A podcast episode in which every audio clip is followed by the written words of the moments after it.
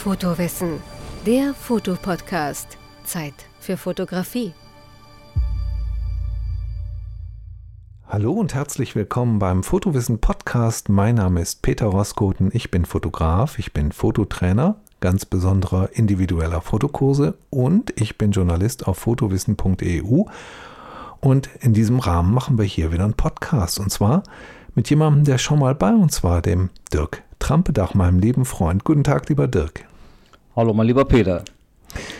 Lieber Dirk, ähm, wir wussten überhaupt nicht, worüber wir reden sollten und wir haben gesagt, wir plaudern einfach mal ein bisschen. Ähm, du hast sicher am Wochenende auch den Newsletter gelesen mit dem Inhalt Ist Fotografie Kunst? Habe ich gelesen.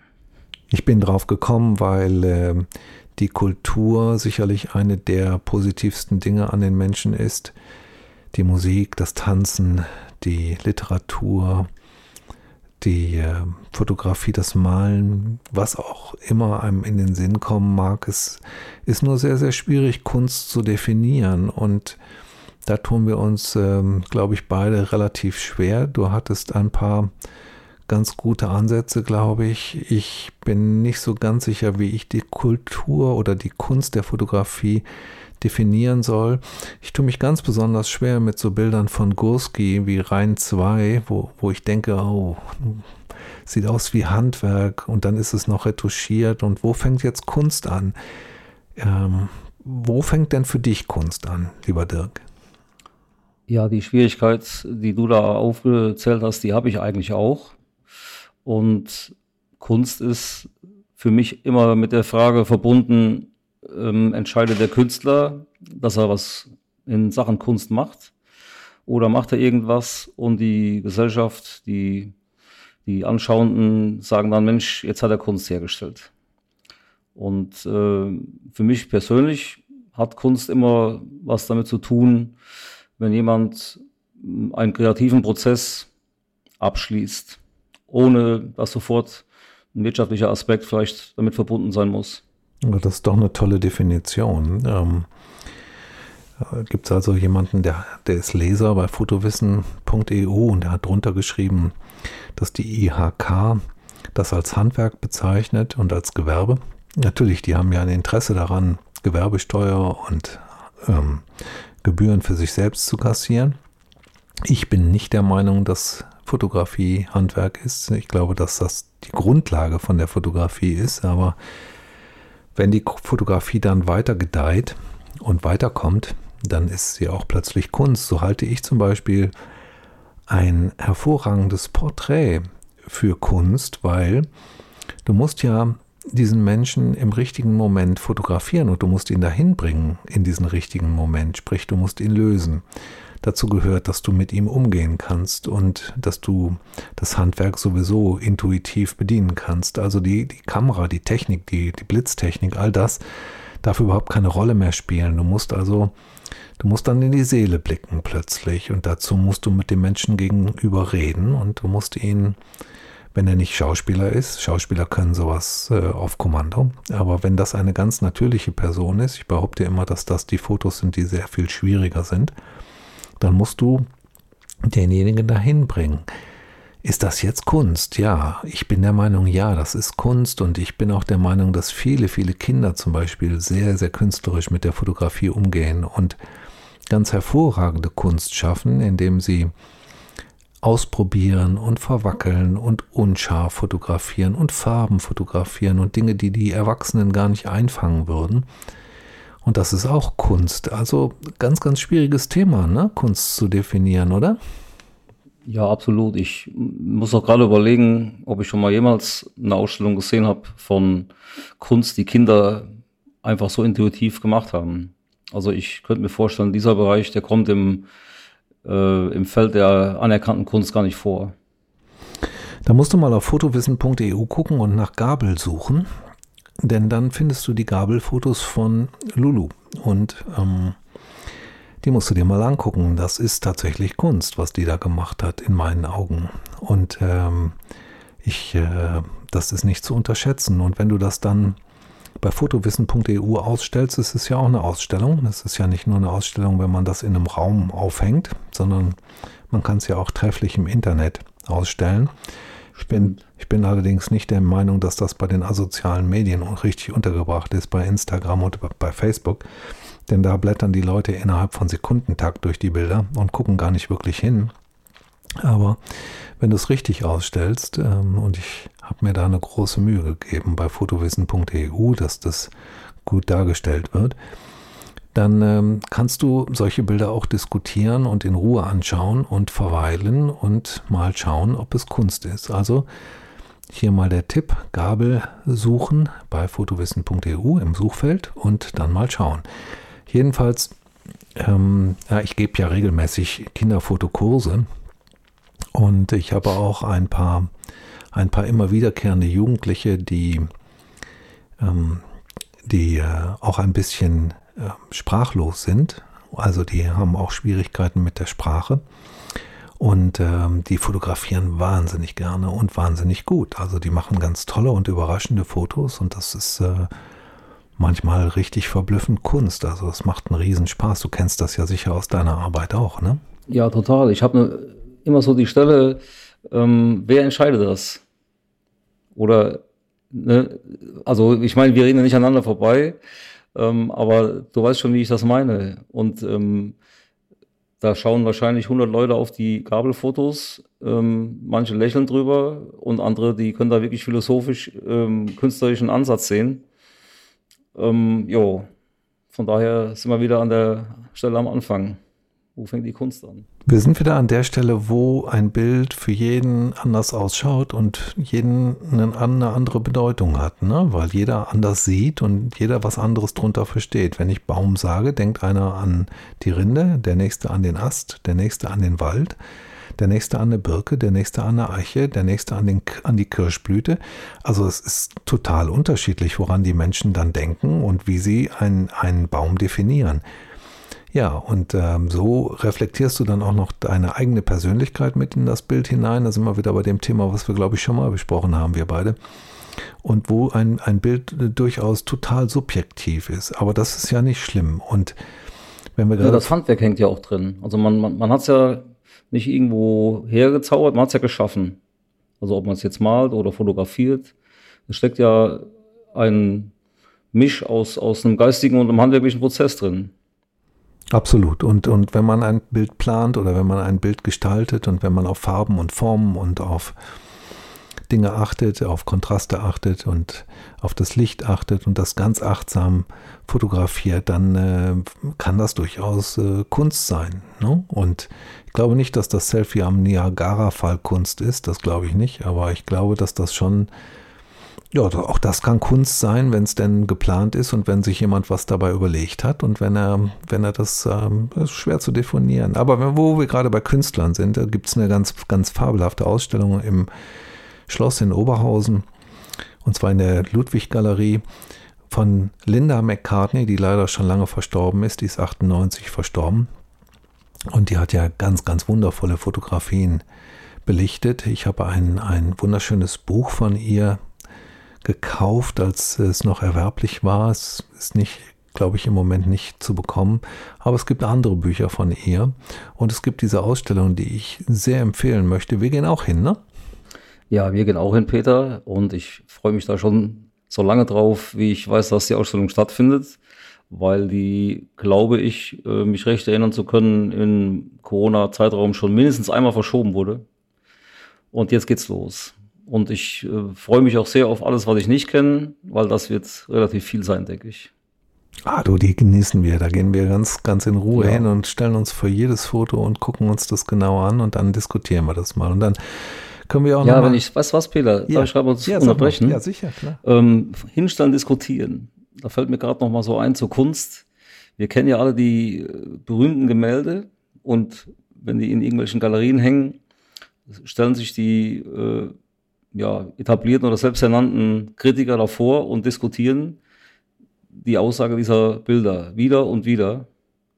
Und jedes Mal, ja, oder zumindest mal besteht die Möglichkeit, kommt was anderes bei raus. Von daher glaube ich, also auch Leute, die künstlerisch oder mit der Kunst arbeiten, sind sich da auch stellenweise nicht immer völlig sicher, was gemeint ist damit, also von der Aussage her. Das würden die nie zugeben, aber die sind garantiert nicht sicher, nee. Nee. Und ähm, das ist auch überhaupt nicht schlimm. Wichtig ist, dass wir ähm, was auf die Beine stellen, was bleibt und was irgendwie überdauert, so wie die Linda McCartney das auf die Beine gestellt hat. Die war übrigens, ich weiß nicht, ob du das weißt, die war damals schon überzeugte Vegetarierin, hat ähm, vegetarische Kochbücher rausgebracht und hat sogar eigene Produkte, die vegetarisch sind, herausgebracht, die du auch heute noch erwerben kannst. Wusstest du das? Ähm, nicht im Detail, aber dass äh, die Familie McCartney fleischlos lebt, das wusste ich schon sehr lange. Ja. Na, schau an. Und ähm, die, äh, die Bilder, die sind äh, wirklich hervorragend. Ich freue mich da sehr drauf. Sag mal, wo wir gerade von Ausstellungen reden, du hast doch eine eigene Ausstellung in Kürze, oder? Ja, erwischt. Ich habe auch eine eigene Ausstellung. Um, die findet statt in Wetzlar an der Lahn ähm, Wetzlar ist die Heimatstadt der Firma Leica. Jetzt fällt wahrscheinlich schon der Groschen. Ich habe da fotografiert vor zwei Jahren und die Fotos waren ja in einem Artikel auf Fotowissen. Ja, und der ist von der Hausleitung eines alten Zentrums entdeckt worden, der, äh, die auch in Wetzlar sind, die regelmäßig Ausstellungen machen und die mich angefragt haben, ob ich mir vorstellen könnte, großformatig diese Fotos auszustellen. Und das konnte ich mir tatsächlich vorstellen, ja. Und das ohne, dass du mit Leica fotografierst. Du fotografierst mit Fujifilm, aber vielleicht kommst du ja noch ja, auf den ist Geschmack. schon eine ketzerische Ausstellung. Ja. das hat denn gar nichts ausgemacht, was die auch wieder auszeichnet dort, ne? Ja, ich muss dazu auch sagen, wir sind ja noch in der Vorbereitung und ich habe mir natürlich ähm, über Kontakt mit Leica nochmal die Genehmigung geholt ähm, dass ich da auch wirklich äh, sicher bin, die Bilder ausstellen zu können. Und ähm, die haben mir in der Mail geantwortet und gesagt, hier super, wir freuen uns, sobald es losgeht, sagt uns Bescheid. Also die sind auch interessiert dran und ähm, haben da ohne Magendünkel reagiert, fand ich super. Ja, scheint ein sehr netter Laden zu sein. Sag mal, äh, hast du, hast du schon einen Termin dafür? Noch nicht, ne? Doch, den habe ich ganz aktuell. Und zwar ist die Vernissage am 11. Juni 15 Uhr und die Ausstellung wird am 15. September aufhören. Mhm, das heißt, an dem 11. Juni hast du gesagt? Genau, Samstag. Da machst du, bist du anwesend und eröffnest, ja? Ja, genau. Das geht um 15 Uhr los. Um, wie lange ich da vor Ort sein werde, kann ich noch nicht einschätzen, weil ich da jetzt in dem Haus auch die Details nicht besprochen habe. Aber zumindest mal sind alle Verdächtigen vor Ort. Ja. Ja, also aus Erfahrung kann ich dir sagen, ich habe auch ein paar Ausstellungen gemacht, kann ich dir sagen, dass das höchst interessant ist, da zu sein, anwesend zu sein, weil du natürlich auch mit den Menschen reden kannst und ähm, wirst sehen, wie die deine Foto wahrnehmen, Fotos wahrnehmen. Ne? Das, ja, da bin ich schon sehr gespannt drauf. Das glaube ich dir, ja. Ja, du, ich möchte allen Fotowissen Zuhörerinnen und Zuhörern das sehr empfehlen, deine Ausstellung zu gucken. Wir werden natürlich den Termin in einem Begleitartikel ähm, schreiben und wir werden natürlich auch sagen, wo es ist, damit Sie alle sich diesen Termin frei halten können und alle am 11. Juni dort sind oder an einem der folgenden Tage. Das würde, ja, den, würde dich nämlich sehr Die freuen. Ausstellung ist ja komfortabel lang. Von daher, wer da wirklich Lust und Laune hat, ist herzlich eingeladen. Ich freue mich und ja, die Zeit passt dann schon. Der Juni scheint also so unser, unser Monat der Ausstellungen zu werden, der Kunst zu werden. Ne? Mhm. Mhm. Was macht denn dein Projekt? Die Street Photography. Du hast äh, erst neulich wieder einen Artikel veröffentlicht mit ähm, wunderbaren Aufnahmen aus Frankfurt und hast etwas sehr Interessantes geschrieben. Du hast geschrieben, das Normale ist etwas Besonderes, glaube ich, ne? Sinngemäß. Ja, so dem Sinn nach war das so, das stimmt. Mhm. Sag mal was dazu, bitte. Ähm, ja, die meisten Leute, die fotografieren oder fotografieren wollen, äh, suchen ja ständig den einbeinigen Piraten mit dem Papagei auf der Schulter. Und ich habe halt feststellen dürfen, die, die Alltäglichkeit, die ist hochspannend. Und wenn man sich mal die Mühe macht, ja, von diesen ganz hochspeziellen Sachen Abstand zu nehmen oder von den Attraktionen, von den vermeintlichen, dann entdeckt man plötzlich äh, eine unheimliche ja, Besonderheit in solchen Belanglosigkeiten. Schon alleine dadurch, dass sie so einzigartig sind. Und das, finde ich, ist ja auch so ein Punkt der Straßenfotografie. Man hat halt Situationen, die gibt es genau nur so einmal. Bedeutet, du guckst länger hin, damit du diese Besonderheiten in der Normalität erkennst, oder? Ja, ich bin dabei, Peter. Also meine Erkenntnis der ersten Monate ist, ähm, es gibt keine Abkürzung in die Street Photography. Also man muss sich da schon wirklich drauf einlassen. Spricht natürlich nichts gegen so Gelegenheits-Street-Tage, wo man das gerne mal ausprobiert. Mit dem Ansatz bin ich aber nicht gestartet. Und von daher nehme ich mir die Zeit und ich brauche die auch, habe ich festgestellt.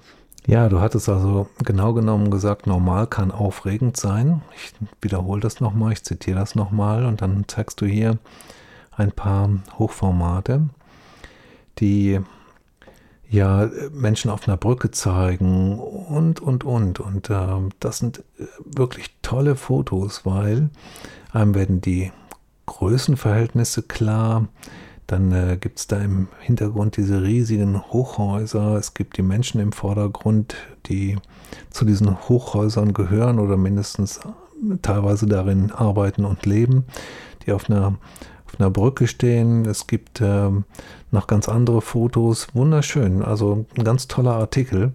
Und es scheint dir einen riesigen Spaß zu machen. Die Bilder gefallen mir ausgesprochen gut. Mein, mein Lieblingsfoto aus der Serie ist das vor der ich glaube doch, das war hier, ne? oder? Ähm, hattest du nicht eine Dame fotografiert oder einen Herrn, der sich den Hut hält? Nee, das war woanders, ne? Das war in dem Street Photography 2 Artikel. Ja, genau. Genau. Aber das hier auf dem Bahnhof gefällt mir auch unheimlich gut. Dieses mit der, mit dem Markenlogo da mit drin, das ist auch mhm. eine tolle, tolle Aufnahme. Und dann natürlich diese Skyline von Frankfurt mit den Schlössern im Vordergrund, gefällt mir auch hervorragend. Das sind tolle Aufnahmen, die du da gemacht hast. Du warst da ähm, zu Besuch in Frankfurt und hast die Kamera mitgenommen. Das ging, ja? Nee, wir waren eigentlich nicht zu Besuch. Das war eins unserer jährlichen Großstadtwochenenden, die wir seit ein paar Jahren immer mal machen. Und äh, letztes Jahr hat halt kein stattgefunden aus bekannten Gründen. Und Frankfurt ist von uns per Bahn gut erreichbar. Wir wollten nur mal eine Nacht irgendwo hin und haben uns halt dann Frankfurt ausgesucht. Und äh, die Fotos, die du gerade eben angesprochen hast, die äh, beinhalten eigentlich das Besondere und das Banale, weil für Frankfurter ist es wahrscheinlich der Alltag und für mich war es das nicht. Und trotzdem ist es halt ähm, ja, die, die, die normale Geschichte Frankfurt. Du hast zum Schluss eine Aufnahme gemacht, wo ihr beide, deine Frau und du, von einem, von einem Fluss zu sehen sind und ähm, fotografiert deine Frau auch bei solchen Gelegenheiten? Meine Frau fotografiert mit Handy. Mhm. Nicht schlecht, aber die äh, benutzt wirklich keine Kamera, auch sehr bewusst, ist äh, von ihrer Ausrüstungsmentalität immer eher minimalistisch. Mhm. Du meinst keine Sucherkamera? Mhm. Ja, genau. Mhm. Ist ja auch eine Kamera, ne? Absolut. Ja, gibt viele Menschen, die da sehr gerne mit fotografieren, hat aber immer den Nachteil, dass man keinen Sucher zur Verfügung hat. Also bei gutem Licht sieht man gar nichts auf dem Display. Das stimmt. Man guckt nicht durch einen Sucher, wo man wirklich bewusst gestaltet. Äh, es ist viel schwieriger zu gestalten. Man sieht teilweise die störenden Elemente im Hintergrund nicht, weil das Handy so klein ist, wenn man das mit ausgestreckten Armen vors Gesicht hält dass man die störenden Elemente nicht sieht. Ich, wir plädieren oder ich plädiere immer für eine Sucherkamera. Bist du auch der Meinung, dass eine Sucherkamera da den eigentlichen Vorteil hat, oder? Ja, der Meinung bin ich in jedem Fall. Ich bin auch total Sucher versaut. Also meine ersten Jahre Fotografie vor langer Zeit, die haben halt mit Sucherkameras angefangen und selbst jetzt mit großen Heckdisplays und alles, ich gucke immer durch den Sucher. Also es gibt kaum Aufnahmen, wo ich den Sucher nicht nutze.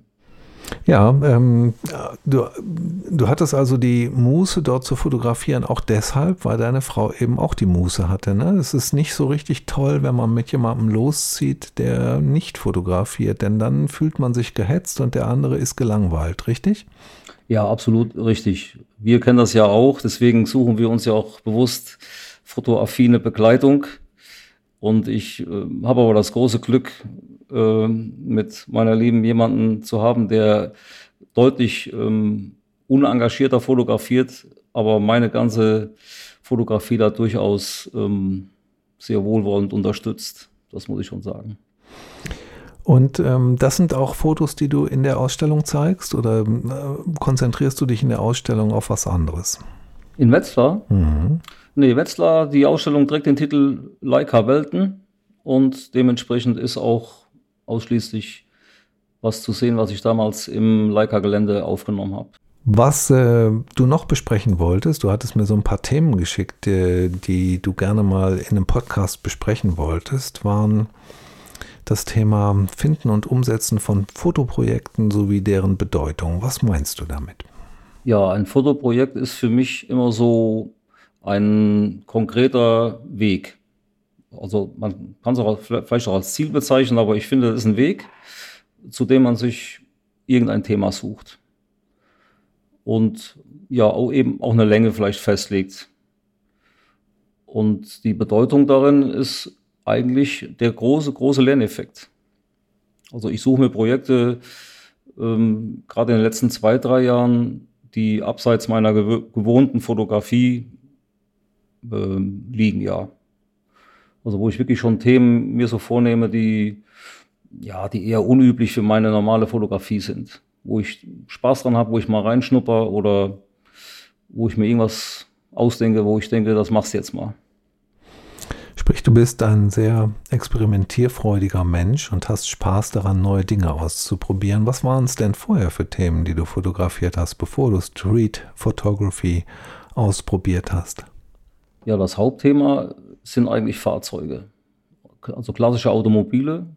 Und ich habe ja seit 2017 meine eigene Webseite und lange, lange vorher habe ich schon mit viel Spaß alte Fahrzeuge fotografiert. Das ist eigentlich so, ja, so, so eine, auch eine Art Projekt gewesen früher. Ich bin auf Oldtimer-Treffen gegangen oder wenn hier in der Stadt irgendwelche ähm, Schnaufall-Rallyes waren, habe ich fotografiert. Und dieses Thema ist aus so einer ja, Hobbygeschichte, ist so ein bisschen Passion geworden. Und hinzugenommen oder hinzugekommen sind dann im Laufe der Zeit die Menschen.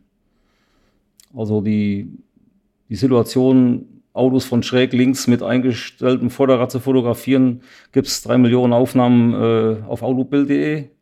Aber ich habe halt ähm, immer an diesem, wie soll ich sagen, an diesem Urknallmoment gesucht, warum fährt welche Person welchen Oldtimer. Da gibt es tolle Geschichten zu. Und ja, das ist so ein bisschen meine Passion geworden. Ja, und dementsprechend sind halt Projekte damals diese Autosache gewesen.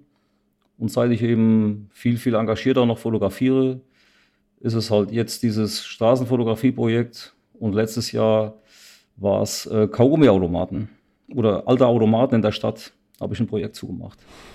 Fangen wir mal von vorne an. Wenn jemand anfängt zu fotografieren, dann erkennt er ja irgendwann, dass ihm das Spaß macht und dann hat er irgendein Thema. In der Regel wird das irgendwie sowas sein wie Landschaftsfotografie, Makrofotografie oder Porträts oder irgendetwas ganz anderes, kann auch Sportfotografie sein. Jedenfalls meißen sich die meisten daran fest und dann äh, kommen die oft zu, zu mir in Fotokurs und dann zeige ich denen mal was ganz Neues und dann sind die plötzlich begeistert von dem Neuen. Also von der Schwarz-Weiß-Fotografie oder von der Porträtfotografie oder von irgendwas anderem.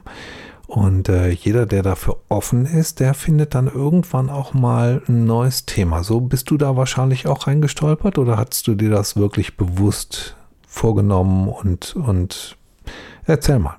Ja, der eine Schritt kommt halt vom, vor dem nächsten. Also ich bin irgendwann mal in Siegen unterwegs gewesen und da gab es diese uralten Zigarettenautomaten, wo man mit diesem typischen Geräusch so eine Schublade aufziehen musste.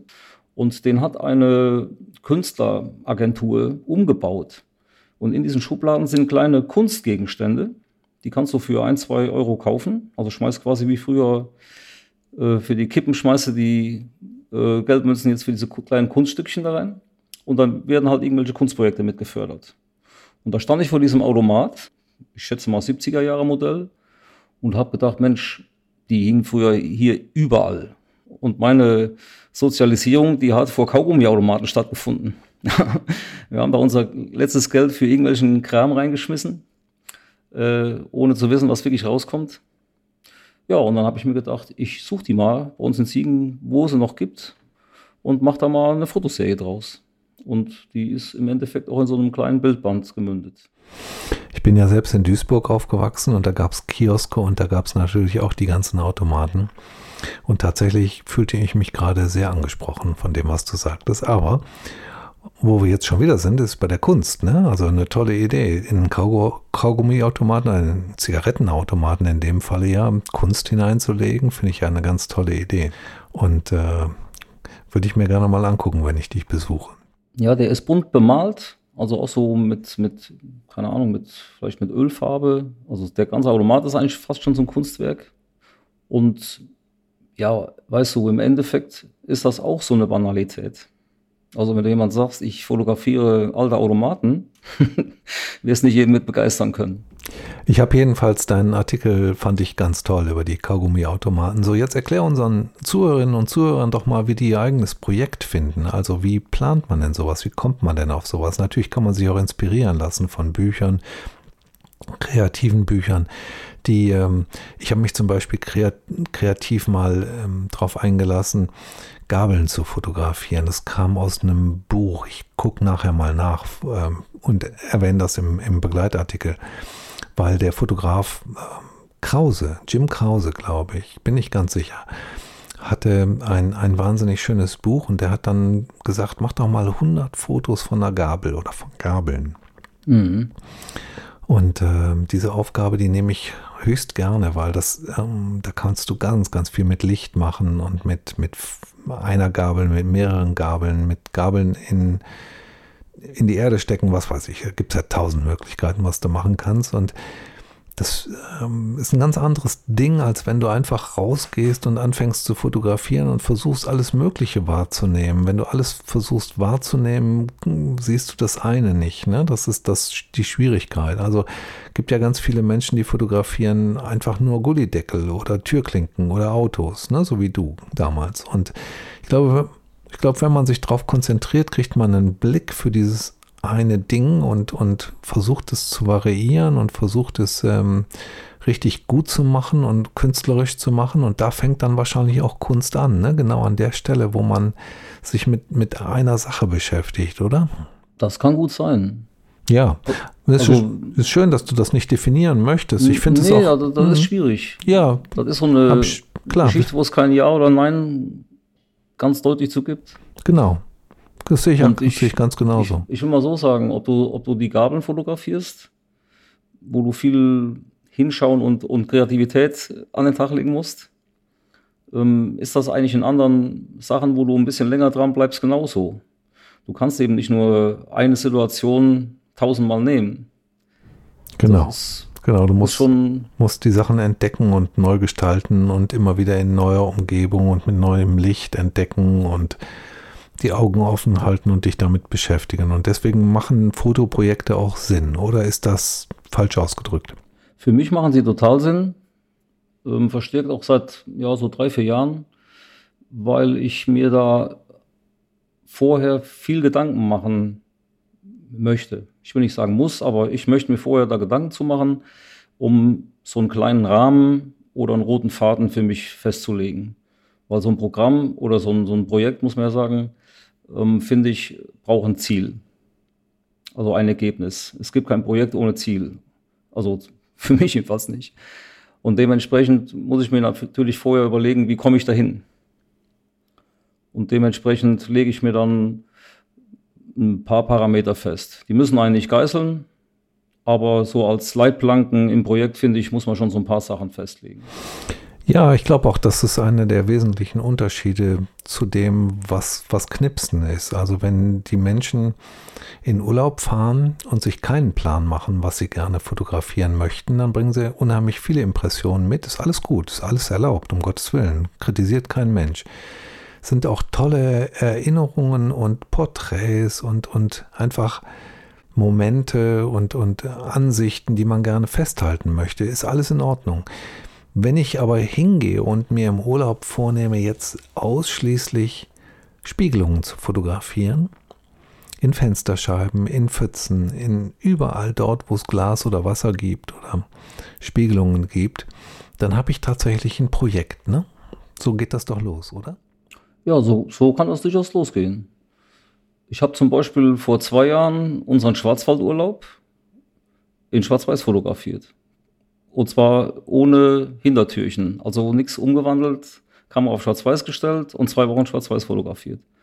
Ist auch ein Projekt. Weil man schaut ganz anders und bleibt einfach in diesem Thema drin.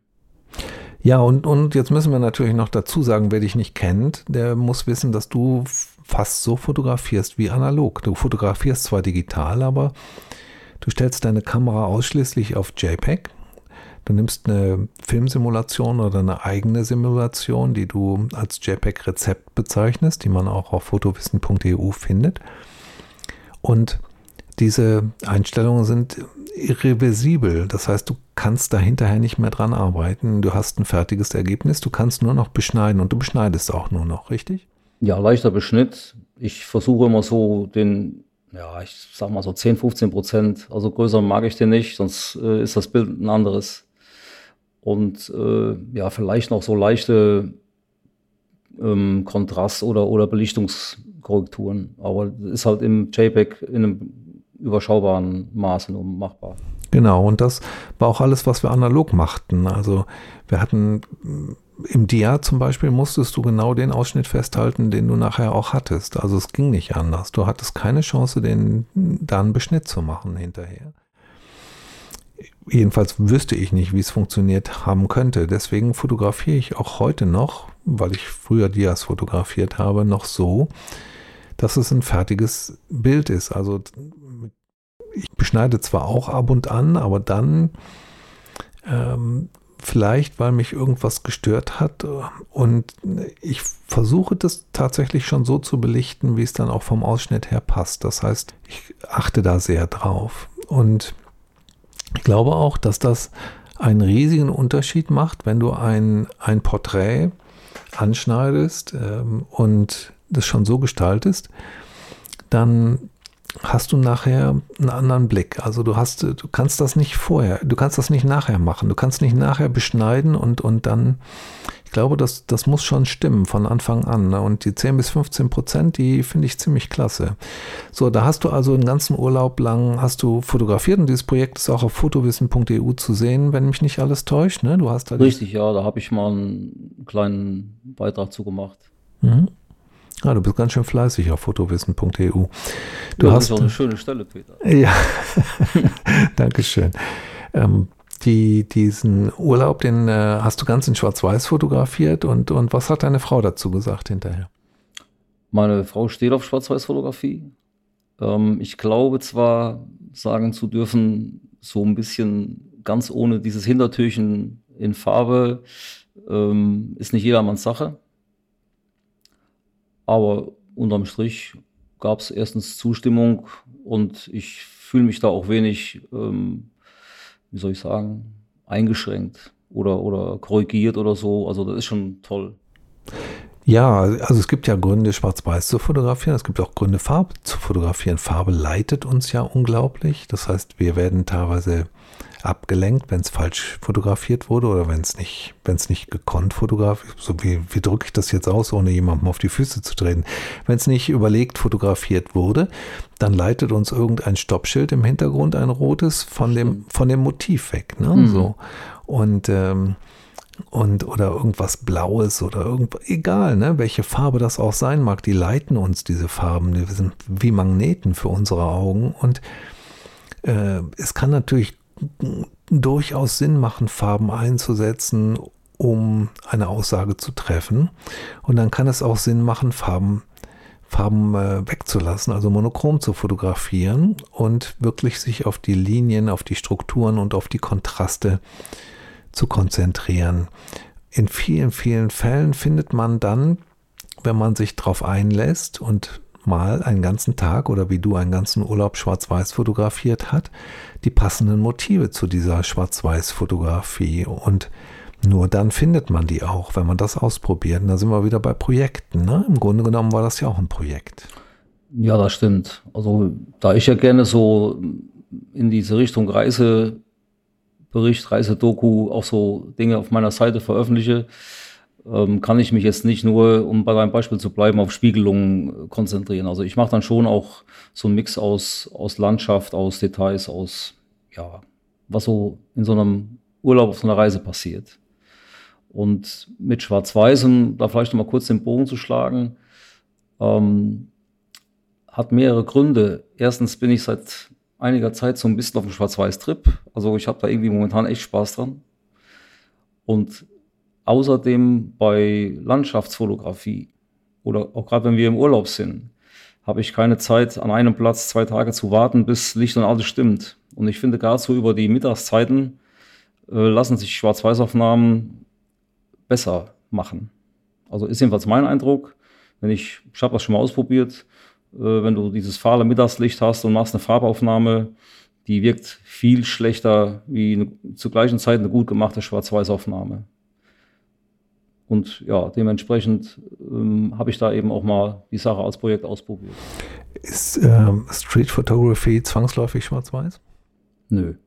Frankfurt ist bunt. Also da bin ich äh, relativ offen, aber ist wie eben auch schon angesprochen, man muss sich oder man sollte sich für was entscheiden. Also ich habe jetzt für mich festgelegt, ich kann keinen Mischmasch in diesem Street Photography Projekt machen. Entweder mache ich Farbe oder ich mache Schwarz-Weiß. Und da spielt einerseits diese Sache mit den Tageszeiten äh, eine Rolle. Ich bin halt zufällig immer irgendwann unterwegs, wann ich Zeit habe. Da ist halt in der Haupttageszeit das Licht für Schwarz-Weiß auch irgendwie schöner.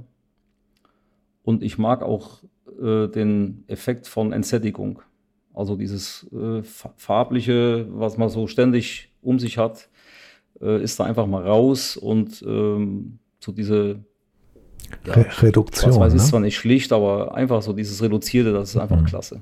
Mhm. Das ist eine Reduktion, ja, ja. Ist zwar schon ein Effekt in sich, aber ist trotzdem zum Anschauen irgendwie ruhiger. Wobei ich muss sagen, es gibt auch Situationen, da habe ich ein bisschen traurig gefunden, in Schwarz-Weiß unterwegs zu sein, weil da an bestimmten Stellen die Farbe einfach wichtig gewesen wäre. Das kann man vermeiden, wenn man RAW und JPEG fotografiert. Dann hat man alle JPEGs in diesem Schwarz-Weiß, in dem man es eingestellt hat. Und die RAWs kann man tatsächlich nochmal in Farbe entwickeln. Ja, ich meine jetzt mit Blick auf mein Projekt, weißt du, ich habe mich ja für Schwarz-Weiß entschieden. Ich habe kapiert, aber mhm. ähm, ich finde das, find das auch richtig, sich irgendwann an einem bestimmten Punkt zu entscheiden.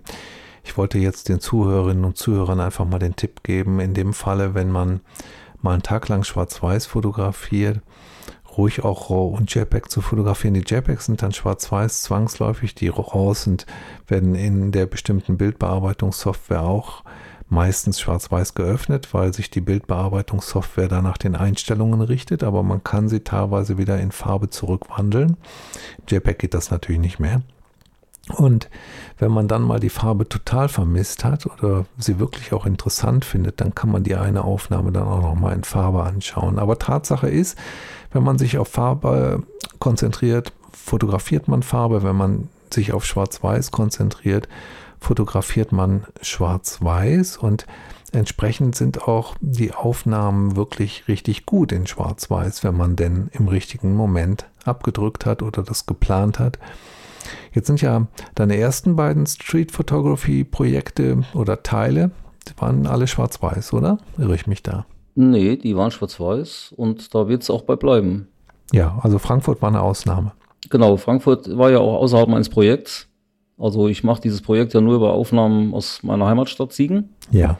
Und Frankfurt war eigentlich ein Kurzurlaub, wo ich äh, die Streetbrille nicht abgezogen habe. Ja, aber ähm, ich meine, das war trotzdem, das gehörte trotzdem zum, zum Projekt dazu, weil du ja auch da Erfahrungen gemacht hast mit der Street Photography. Ähm, da hattest du dich halt einfach mal für Farbe entschieden, ne? Genau. Mhm. Ja, also ich mag ja deinen Schwarz-Weiß-Stil sehr. Du arbeitest auch nicht mit zu harten Kontrasten. Du arbeitest mit, ähm, mit sehr vielen Tonabstufungen im Schwarz-Weiß. Das heißt, du hast da wirklich schöne Grautöne drin. Du versuchst das nicht zuzumatschen mit irgendwie Schwarz zuzumatschen. Ähm, das machen ja dann viele, ist auch manchmal wirklich schön, wenn man es sieht, aber das hast du hier nicht gemacht. Du arbeitest durchaus mit ausgewogenen Helligkeitsabstufungen. Ne? Ja, das stimmt. Also dieses Zonensystem ist äh, so ein bisschen äh, Basis von den Aufnahmen. Also ich mache es nicht bewusst bei jedem Mal, aber ich, ich schaue schon so nach den mittleren Grautönen, wenn ich anfange zu belichten. Und es gibt natürlich auch so ähm, Motive, die schon sehr starken Schatten haben, wo halt in dem, in, in dem Lichtfeld die interessante Sache passiert und wo der Schatten auch gut ist die wird natürlich jetzt äh, Richtung Sommer immer weniger. Ja, ein, ich sehe auch einen Fortschritt in, dem, in, dem, in den Projekten. Also ich sehe vom Teil 1 zu Teil 2 sehe ich einen deutlichen Fortschritt. Ich sehe, wenn ich das sagen darf, Entschuldigung, ähm, äh, ich, ja, ich, ich gucke ich guck mir hier gerade parallel deine Aufnahme an von äh, der Hauswand die bemalt ist, vermutlich bunt bemalt ist, weiß man aber nicht, weil es ja ein Schwarz-Weiß-Foto ist. Und ähm, da hält also ein, ein Gaukler äh, irgendwas hoch vor seinen Kopf und sieht aus wie so ein Hut, äh, ist aber gar kein Hut, ist glaube ich ein Lenkrad und er hat, hat einen Hut auf, ich bin nicht ganz sicher. Jedenfalls läuft jemand mit dem Hut dran vorbei und zieht sich gerade den Kragen hoch, gerade in dem richtigen Moment fotografiert, ohne, ohne der DSGVO entgegenzutreten. Ähm, also ein tolles Foto ist das, ne? Und da gibt es auch sehr dunkle Töne drin. In, dem, in, dem, in der Spiegelung oben im Fenster sieht man also sehr dunkle Töne. Links im Fenster sieht man ganz dunkle Töne. Unten in der Begrünung sieht man ganz tiefes Schwarz. Ähm, da brauchtest du, da brauch, da, das ist sehr ausgewogen, dieses Foto, und gefällt mir ausgesprochen gut. Ja, das war ein äh, Wintertag, also Januar, Februar irgendwann, auch mit schlechtem Wetter. Und diese Hauswand ist die Außenfassade von der Bühne der Stadt Siegen, also das Theaterhaus. Und ich äh, habe da auf der anderen Straßenseite gestanden und habe nur gedacht, das wäre eine schöne Kulisse für ein Foto. War ja so mit die erste Zeit meiner Street Photography in Siegen. Und habe dann gesehen, dass auf dem Gemälde alle Leute irgendwie die Hand hochhalten. Also alle Figuren halten die Hand hoch. Irgendwie am Kopf, und dann sehe ich diese Passantin kommen und habe gedacht, äh, mit Passantin ist schöner als ohne. Und habe gewartet. Und als ich alles fertig hatte, habe ich bemerkt, ich bin zu weit weg. Und dann bin ich auf die Straßenmitte gelaufen, weil kam auch gerade kein Auto. Ist eine vierspurige Straße. Und als ich die Kamera vom Auge habe, kommt ein Windstoß und die Dame reißt die Hand hoch. So besser ging es nicht. Es ist wunderschön, da auch noch die Geschichte hinter zu, zu hören. Ne? Ähm, gefällt mir sehr gut. Und dann hast du noch eine ganz tolle andere Aufnahme von einem Senioren, der eine Zeitung liest, der gerade den Frankfurter Teil offen hat und ähm, diese, diese Zeitung liest und hinten ist noch jemand im, im Fenster in der Türe zu sehen. Eine ganz, ganz großartige Aufnahme, gefällt mir ausgesprochen gut. Ich kann mir auch vorstellen, dass du nochmal irgendwann eine Street Photography Ausstellung in einer Räumlichkeit machst, also außerhalb von fotowissen.eu, weil du hast ja unglaublich viele Aufnahmen gemacht von diesem Projekt und ich freue mich bereits schon auf den nächsten Teil, der da erscheinen wird. Finde es überhaupt eine ganz, ganz tolle Idee von dir, so ein Projekt zu machen, wo man verfolgen kann, was du machst und, und wie deine Fortschritte sind und, und äh, wie du darüber berichtest auch. Ne? Es geht ja nicht nur um Fotos, es ist ja auch ein Text, den du da schreibst. Es äh, ist eine überaus große Mühe, sowas zu machen. Muss man übrigens mal erwähnen, weil die meisten Leserinnen und Leser vielleicht denken, das ist eine halbe Stunde Arbeit. Nein, ist es nicht. Es ist, Stunden, ja, ist schon ein bisschen mehr. Ist stundenlange ja. Arbeit, ne? Hm. Ja, aber da, da, da steckt auch so ein bisschen der eigene Frust drin. Also als ich angefangen habe, mich ähm, nach, nach Veröffentlichungen von anderen Fotografen umzuschauen, mit dem Anspruch, äh, vielleicht lerne ich da was, äh, bin ich durchaus auch hier zum Beispiel bei YouTube oder so bei irgendwelchen Videopräsentationen gewesen. Und dann steht dann im Titel die zehn ultimativen Tipps für XY. Dann guckst du eine Stunde Video und du weißt gar nichts. Und ähm, das ist bei teilweise Verschriftlichungen auch.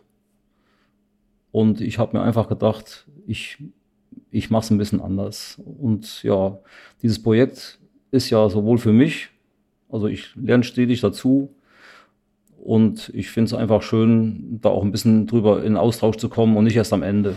Ja, das macht großen Spaß, das zu sehen. Das kann ich nur bestätigen. Ähm, wir haben geredet über viel über Kunst, wir haben über Fotoprojekte geredet.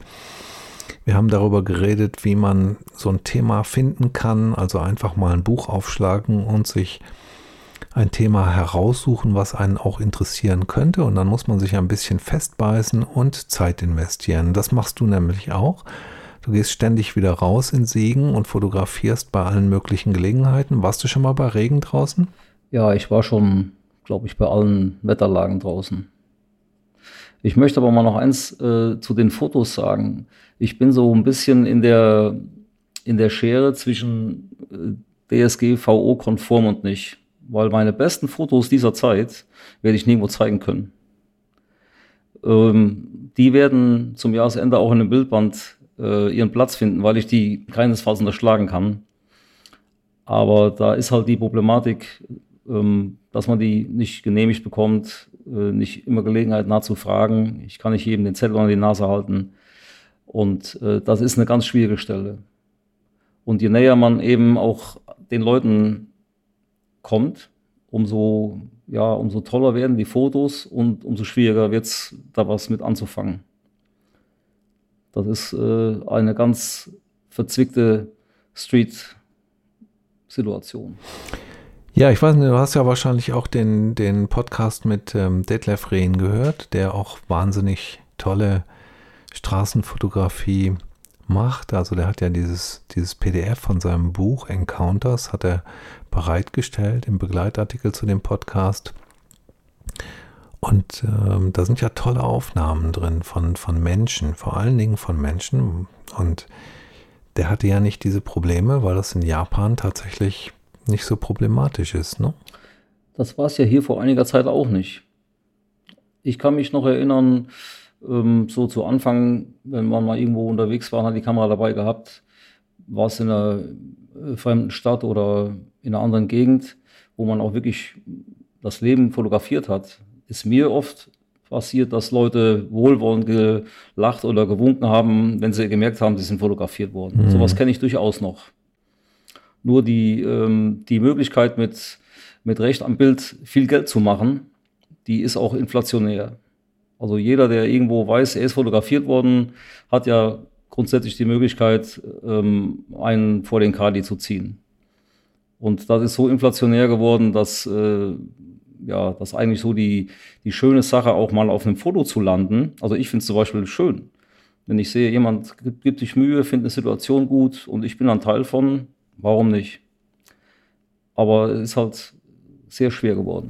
Da sind wir wieder bei der Kunst, die da beschränkt wird von irgendwelchen irren Politikerinnen und Politikern, die meinen, sie müssten diese Kunstform unterbinden für irgendwelche Persönlichkeitsrechte, die gar keine sind. Und ähm, die zumindest schwierig, schwierig unterzuordnen sind der Kunst. Und ich fände das wirklich phänomenal richtig, die unterzuordnen, zumal dann, wenn die Ethik in Ordnung ist. Also wenn du niemanden in äh, wenn du niemanden in, in äh, schlechten Situationen zeigst. Aber das fing ja alles an damit, dass äh, irgendwelche Leute geklagt haben, die da mit ihrer Freundin fremd gingen und fotografiert wurden und deren Ehe um die Ohren geflogen ist, weil sie auf einem Foto zu sehen waren, weißt du?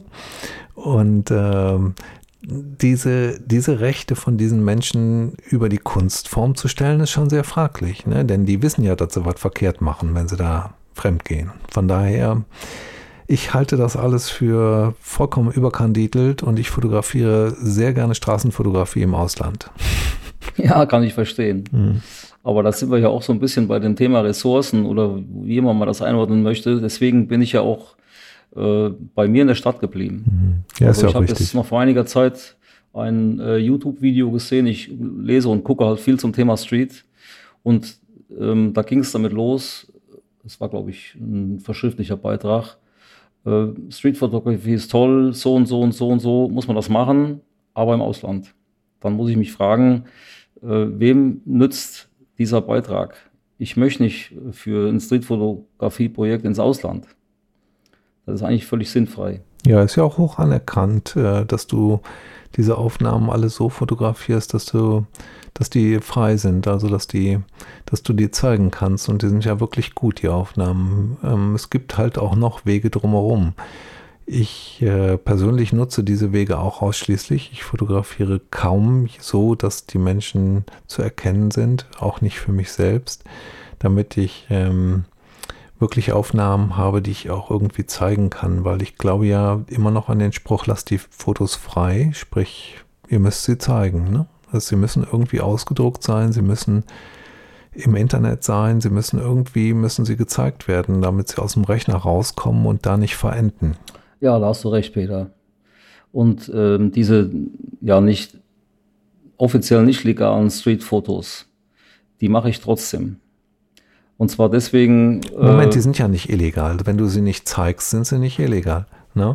Also wir müssen das schon klar, klar sagen. Also dass genau. es, es, gibt kein Recht darauf, nicht fotografiert zu werden, es sei denn, man ist in einer äh, Situation, wo es, wo es, ne?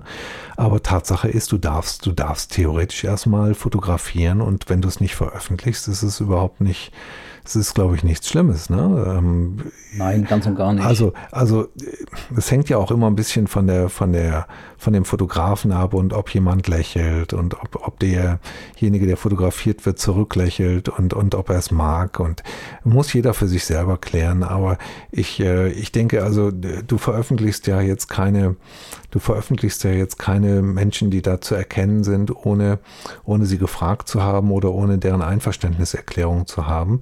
Und du umgehst das ja auch ganz geschickt, indem du einfach mal den Hund an der Leine zeigst oder indem du die, die Füße von, den, von dem liebenden Pärchen zeigst oder du zeigst äh, jemanden, der gerade hinter einem Ast vorbeiläuft und der ist unscharf oder jedenfalls hast du eine ganz tolle Methode, um das, um das auch ähm, zu umgehen, ne? um, um die Fotos trotzdem mhm. zeigen zu können. Und Wer sich für Street Photography interessiert und überhaupt für Kunst interessiert, der mag sich die Beiträge vom Dirk mal einfach anschauen bei fotowissen.eu. Dann wird auch klar, wie man noch DSGVO-konform fotografieren kann, obwohl es einen wirklich einschränkt als Fotografen. Das stimmt schon. Ne? Ja, vor allen Dingen passiert ja Folgendes. Man wird ja in seiner Fotografie umgelenkt. Weil äh, die Bilder, die du einfach intuitiv und an der Stelle machst, das sind eben die, die du nicht mal eben öffentlich zeigen kannst. Und die, die du jetzt hier siehst, da muss ich mir schon vorm Fotografieren Gedanken machen, wie, was ich nicht fotografieren darf. Ist also eigentlich völlig pervers rückwärts. Ähm, und deswegen habe ich auch eben auch die ja recht große Zahl von Fotos, die intuitiv und richtig gut entstanden sind, äh, vorgesehen für diesen Bildband. Ich werde die nicht in der Kiste lassen, ich möchte die auch nicht löschen und werde da einen, einen großen DIN A4-Bildband von machen, in erster Linie für mich und im Rahmen von Leuten, wo ich weiß, dass das okay ist, werde ich die auch zeigen. Naja, also ich habe schon Interesse daran, da mal einen Blick reinzuwerfen. Ja, das äh, wird sich einrichten lassen, Peter. Hör mal, mein Lieber, wir haben heute sehr viel über Kunst geredet. Wir haben über Street-Fotografie geredet, was ja auch eine wirkliche Kunst ist und oder sein kann. Und äh, wir haben, wir sind zu der, zu dem Entschluss gekommen, dass Kunst sehr schwer zu definieren ist. Vielleicht gibt es auch Menschen, die, denen das leichter fällt. Mir, mir fällt das nicht so ganz so einfach. Ich finde es aber interessant, sich Gedanken darüber zu machen. Und ähm, was du sehr, sehr schön rausgearbeitet hast, ist das Projekt, das Fotoprojekt, was richtig großen Spaß machen kann und dann auch zu einer Ausstellung dienen kann, sei es in einem privaten Fotobuch oder sei es in einer wirklich großen Ausstellung. Ich glaube, das wird viele Menschen interessieren. Ich hoffe, das wird viele Menschen interessieren und die werden ihre eigenen Fotoprojekte machen. Und wenn sie Spaß dran haben, dann reichen sie doch ihr Fotoprojekt bei fotowissen.eu ein und wir zeigen es da und veröffentlichen es und dann kriegen sie eine konstruktive Kritik. Sie werden sehr, sehr schnell sehen, dass die Menschen, die da Kommentare schreiben bei fotowissen.eu sehr konstruktiv sind. Und sie kriegen auch da wirklich mehr als ein tolles Bild. Nee, sie kriegen wirklich eine konstruktive Kritik von vielen Menschen, auch von Dirk Trampedach, der macht sich da eine große Mühe und schreibt Kritiken zu den Bildern der Woche und zu anderen Fotos und ich mache mir diese Mühe auch sehr oft. Es gibt noch sehr viele andere Leserinnen und Leser, die sich diese Mühe machen und denen danke ich hier an dieser Stelle ganz herzlich. Hast du noch ein abschließendes Wort oder lassen wir es dabei bewenden? Wir können es dabei bewenden lassen. Ich könnte höchstens noch zum Projekt sagen, wer an sowas Spaß hat und gar nicht weiß, wie er eins finden soll, ähm, der kann sich vielleicht mal einen Notizblock in die Tasche tun und egal was einem in den Sinn kommt, einfach mal aufschreiben. Weil mir geht es auch so, wenn ich heute entscheiden soll, was mache ich, fällt mir nichts ein. Aber man kann sich so ein paar Merker, ein paar Begriffe, Themen, einfach wie sie einem im Lauf von der Zeit in den Sinn kommen, aufschreiben und dann ja, wird sich da auch zu rechter Zeit was Gutes finden. Das ist ein schöner Tipp von dir. Es gibt ähm, diesen Begleitartikel, da veröffentliche ich nochmal das Buch, ich glaube Jim Krause heißt er, ähm, was mich damals sehr inspiriert hat für das Gabelprojekt. Da sind noch viele, viele andere Ideen drin. Kaufen Sie sich mal dieses Buch, egal ob neu oder gebraucht, und schauen da mal rein. Da kriegen Sie tolle Ideen, äh, was Sie fotografieren können, welche Projekte Sie starten können, noch in diesem Jahr.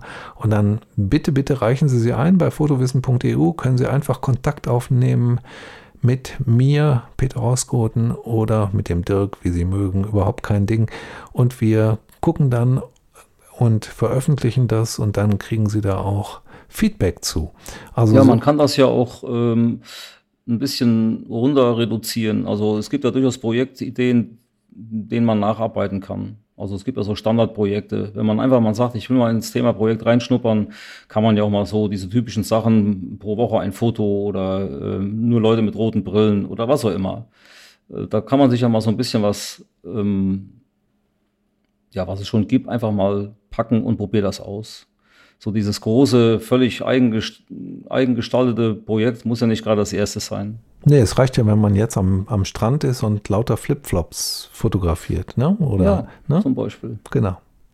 Schön, also ich glaube, wir haben ein paar Brocken hingeschmissen. Mal gucken, was die Menschen, unsere Zuhörerinnen und Zuhörer daraus machen. Ich würde mich freuen, wenn ich die Fotos mal sehen dürfte. Also wenn ich kurzen Text bekäme mit Fotos von Ihnen über E-Mail und dann kann man ja überlegen, ob man die veröffentlicht. So, also das müssen Sie überlegen, nicht wir.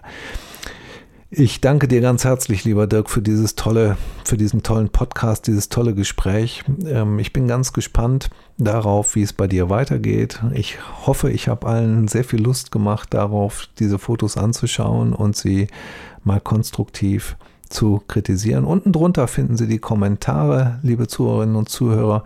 Da können Sie Ihren konstruktiven Kommentar abgeben zu den Fotos und zu dem Projekt von Dirk.